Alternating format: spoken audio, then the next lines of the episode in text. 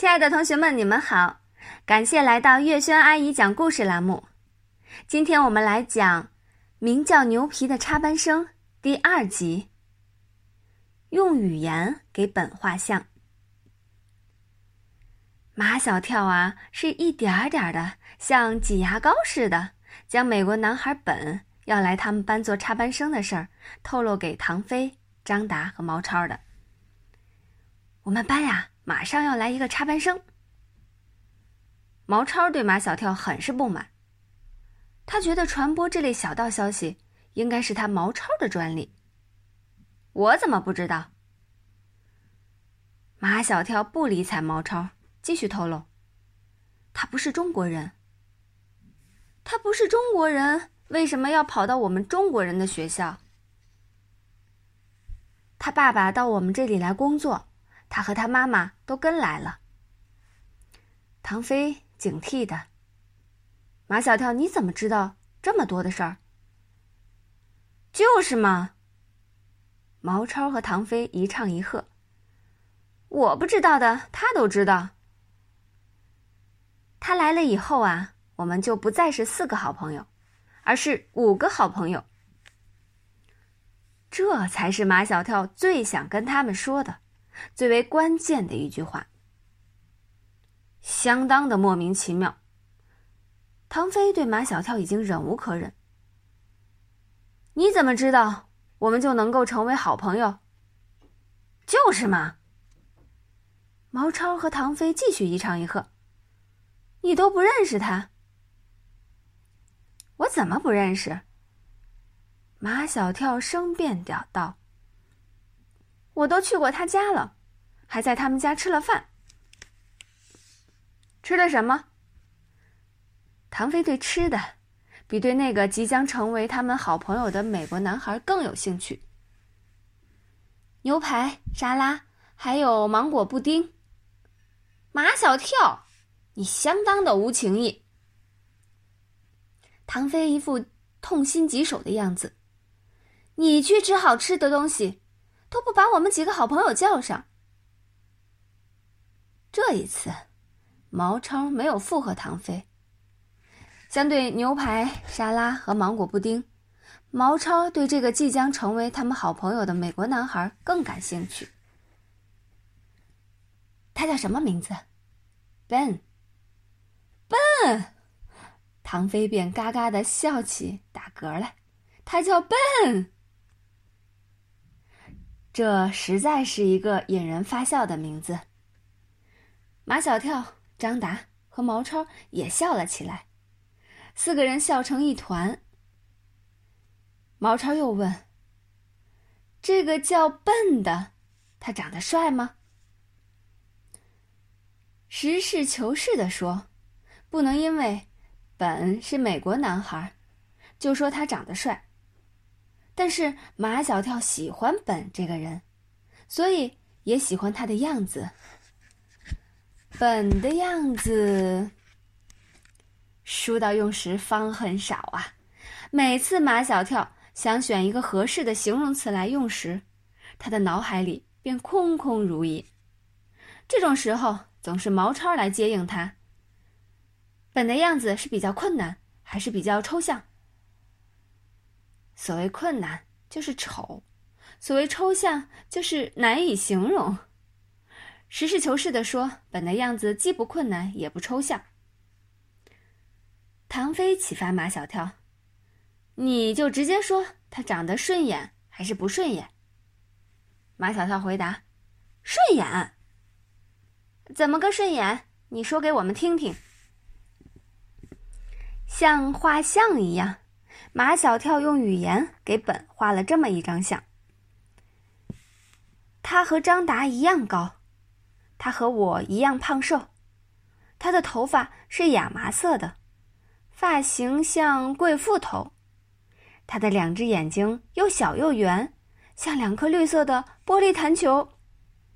他的鼻子很大，像悬在脸蛋中间的惊叹号。他的两颗门牙很长。长到都长到了嘴唇外面来了，像米老鼠的两颗门牙。这张用语言画的像，从头发到牙齿，应该说十分具象了。只有贵妇头，唐飞他们希望马小跳再细说，再说的细一些。还记得我们在翠湖公园见过的一只叫菲娜的贵妇狗吗？他们都说记得。马小跳这才继续往下说：“贵妇狗头上那堆卷卷毛。”跟本的发型一模一样，唐飞又笑得打嗝，毛超笑得东倒西歪。歪在张达的身上。虽然他们还没有见过本，但就凭马小跳用语言给本画的这张像，他们已经喜欢上本了。用唐飞的话说，那是相当的喜欢。当然，他们也都在心里默认了。本是他们的好朋友。既然是好朋友，就有一个语言沟通的问题。张达最先想到这一点。我们说话，嗯，他听听不懂，怎么办？马小跳是这样来描绘本的语言能力的。他不是完全听得懂，但能听个囫囵吞枣。他说：“中国话呀，说的他不是太好，但是我们可以帮他说。如果你说的就是他心里想的，他就会说：好的很，你就是我肚子里的蛔虫。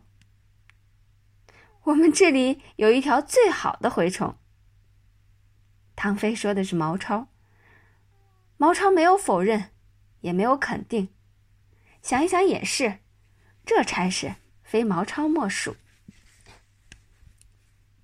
星期一，马天笑先生陪同沃克先生、沃克太太和本拜见了欧阳校长。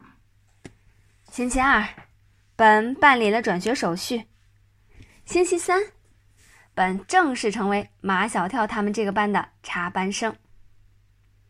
因为有马小跳，几乎没有任何的熟悉过程。本便把一切都熟悉了。马小跳还把毛超隆重的推荐给本，让毛超做本肚子里的蛔虫，并保证毛超比他还好好的很。下午有一节班队活动课，正好举行欢迎仪式。秦老师啊，让每个同学都介绍了自己。然后是本向全班同学介绍自己。丁文涛自告奋勇，他说他英语很好，可以给本当翻译。不要，我可以说中国话。本坚决的摇头。我的中国话说的不是太好，我的肚子里有一条蛔虫，它是毛超，他会帮助我。你们都能听懂，哈，真是全班笑翻了，都在笑毛超是蛔虫。秦老师沉下脸来，他问毛超是怎么回事。我不是你们想象的那种蛔虫，毛超说，本的意思是，如果他用中国话表达不好的话，我我就可以。帮他说出他心里想要说的话。秦老师不明白了，他心里想的什么？你怎么知道呢？他知道的，本坚持说：“他是我肚子里的蛔虫。”哈，再一次，全班又笑翻了。秦老师拿本真是一筹莫展。本不明白为什么。他每说一句话，同学们都要笑，而秦老师却一点都不笑。本对全班同学说：“从今天开始，很荣幸的，你们做了我的同学。”毛超反应极快，及时发现了本的语法错误，他打断本的话：“本的意思是。”他很荣幸的成为我们大家的同学，对吧，本？好的很。本向毛超竖起大拇指。你是我肚子里的蛔虫。